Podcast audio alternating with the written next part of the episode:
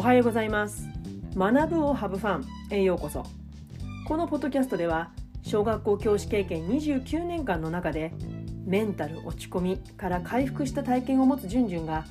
現在フリーランスティーチャーとして自分軸を大切にしながら子どもたちと向き合う中での日々の気づきや学びをシェアしています、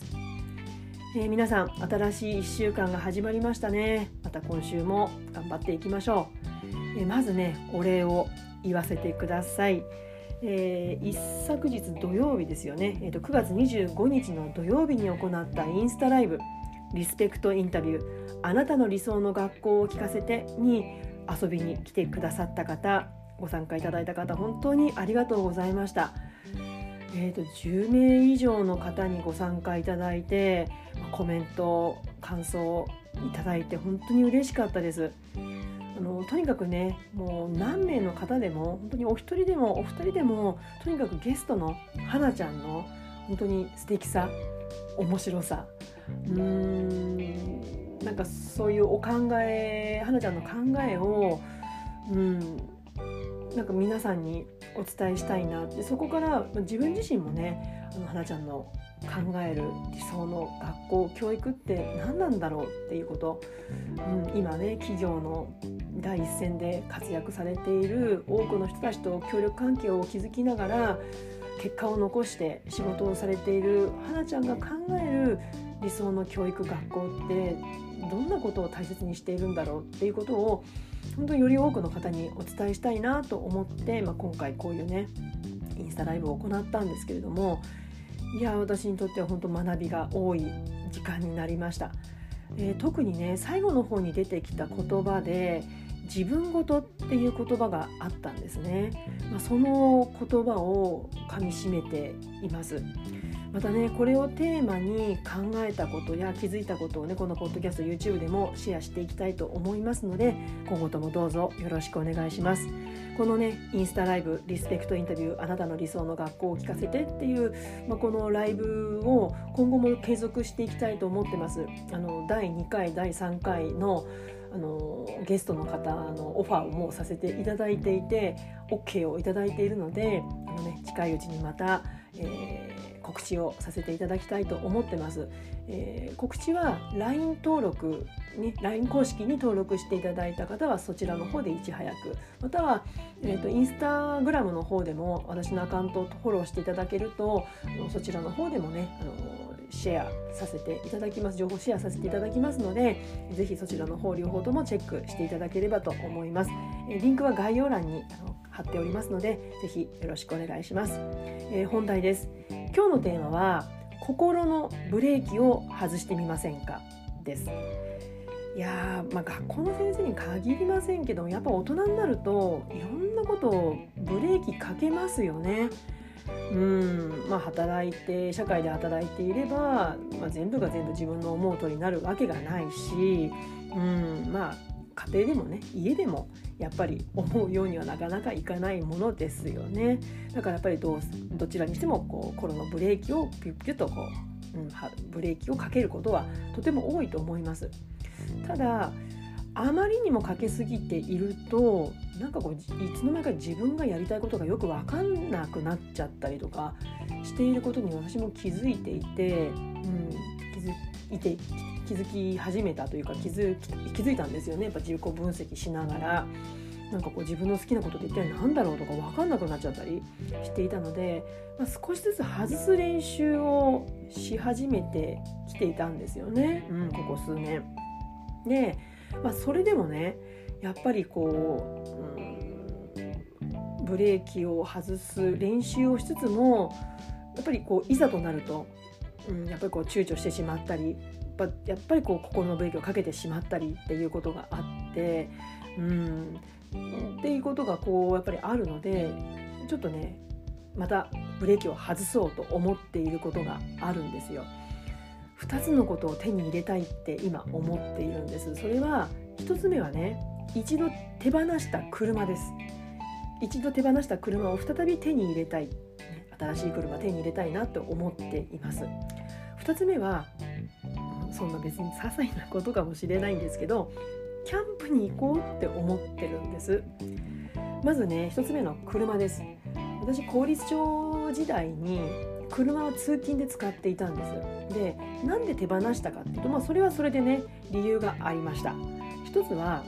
あの座骨神経痛がつらかったんですね。通勤時間がだいたいまあ順調にいって30分40分ぐらいかかっててやっぱ渋滞するとやっぱ小1時間かかってて、まあ、そうするとねこうももから足の裏膝の裏までこうなんかこうピーンと張ったような感じがして辛かったんですよ。やっぱり動かしたいな運動を確保したいなと思っていやこれはちょっと車手放そうかなと思ってました。あとはやっぱり維持費ですよね。ガソリン代もそうだし、まあ、税金もそうだしもったいないなと思ったこと。あとはまあ環境のこともあったかな。あとは3つ目はね通勤している時に、まあ、オーディオブックとかでこう、うん、音を車の中でも流すんですけどもやっぱりこう紙の本とかこうページをめくって本読みたいなって思ったんですよ。まあ、そういったことを理由に車を手放しました。でも今結局ねカーシェアをしながら車に乗っているんですよ。でね自覚しました。私は車の運転好きなんだなってなんかこうプチ瞑想じゃないけどぐーっと集中できてすごく心地がいいんですよ楽しいんですよねあとはまあ、ずっとねあの安全面のことを考えていてあのフォルクスワーゲンドイツ車に乗ってたんです生意気にも。うん、でもまあそれはこうデザインとかもすごくシンプルで気に入ってはいたんですけども私本当はジープ系の車に乗りたいってずっと思ってたんですよ学生時代から。でもなんかもう勝手な思い込みでやっぱドイツ車が安全っていうふうにね、まあ、実際ねあの知り合いの方でドイツ車に乗っていてこう両方ともこう追突で挟まれちゃった時に前と後ろはぺっちゃんこだったけども人間が乗ってるところは無事だったっていうことを、まあ、見聞きしていたのでやっぱこう安全面でそっちってふうにしてたんだけどいややっぱりジープ系の車に乗りたいなって思ってたことを自覚しました。あとキャンプの方は辞めた理由はね、まあ、やっぱり土日の休日まるまるキャンプに費やせなかったですよね。あとはねキャンプで寝袋でね寝るのがすごく楽しかったんだけどやっぱこうね、うん、冷えとかこう地面からこうわーっとくる寒さとかそういったことあとデコボコしたところで寝るっていうのが、ま、もうねしんどくなっちゃったんですよね。体痛くなっちゃった、まあ、年のせいもあるかもしれないけど。うん。なのであちょっとキャンプで寝るのしんどいな。あとはやっぱり車を手放したことで、まあ、実質キャンプに行くことが難しくなった、まあ、これらの理由でやめました。ただね気づくと見てるんですよ。キャンプ動画 YouTube で。やっぱりねキャンプ行きたいなーって。でね、まあ、久しぶりにアウトドアショップに行って見てみたらまあびっくりしましたね。キャンプ道具も進化していて、特に快適に眠れるグッズが、またくさん出ていていやだったらその辺りの不安も解消されそうだなって。しかもまあ昔は結構高額だったんですけどまああのいいもので安く手に入るっていうこと日本製で安く手に入るっていうことがやっぱり分かっていやこれはもう一回やっても良さそうかな。まあ、何よりねこう焚き火とかね料理とかあとはやっぱこう人間が暮らすっていうことうん、なんかそこにこう基本的なことにキャンプってフォーカスできて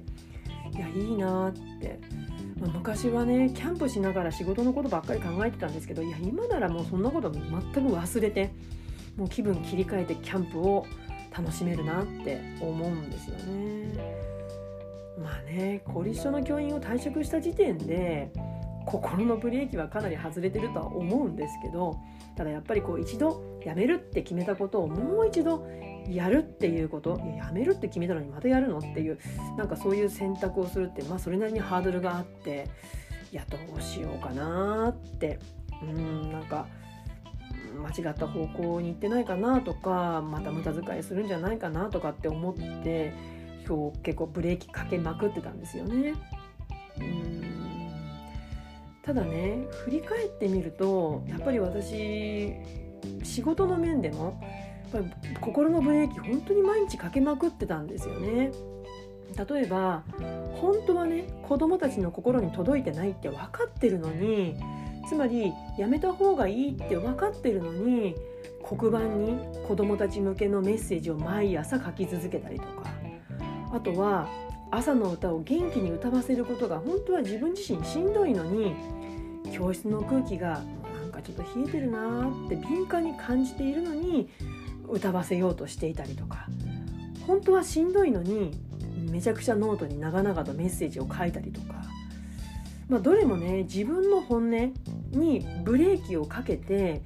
楽しんでいないのになんかこう固定概念ですよね。自分が勝手に描いた理想こうあるべきだって思う教師像になろう。本当はねやり方変えたりやめたっていいのになんかこう本当の気持ちにブレーキをかけてしんどいことをやり続けていたんですよね。だからこうブレーキを外すっていうことなんかそういうことをもっとしていったらよかったなって思います。なので今はもうブレーキをかけずになんかこうやっぱ楽しいことを選んでやったりまたはこれをやらねばならないんだったら楽しめる方法は何かなって考えられるようになりました。皆さんはどうでしょう？心のブレーキかけてる自覚ってありますか？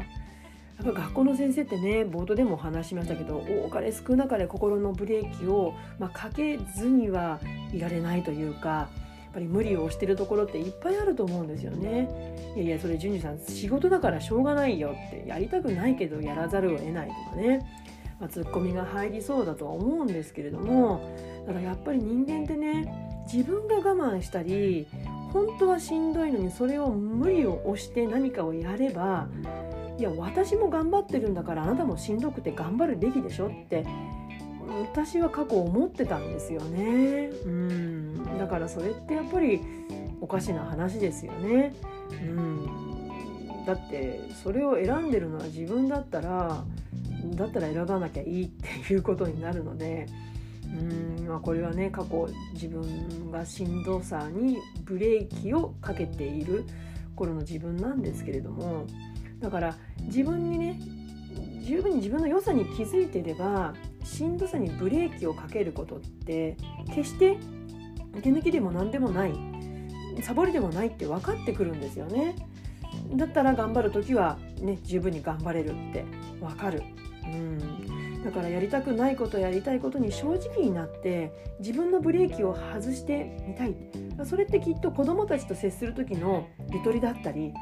いやちょっとしょうがないよね多めに見てあげようっていう子どもたちを追い詰めないその子の成長に寄り添うことにつながるんじゃないかなって思うんですよね。いかがでしょうかうんなかなか難しいところはあるかもしれないんですけれどもでもね自分に優しくなると人にも優しくなるってね昔からよく言われますけれども自分でも、ね、ブレーキかけないことをちょっと心がけたいなって思います。ぜひ皆さんの感想などいただけたら嬉しいです。えー、感想質問などがありましたら LINE 公式からお友達登録していただく方法やインスタの DM で送っていただく方法がありますのでお待ちしています。えー、今日は心のブレーキを外してみませんか？についてお話をしました。それでは次回のポッドキャスト YouTube まで Let's have fun! バイバイ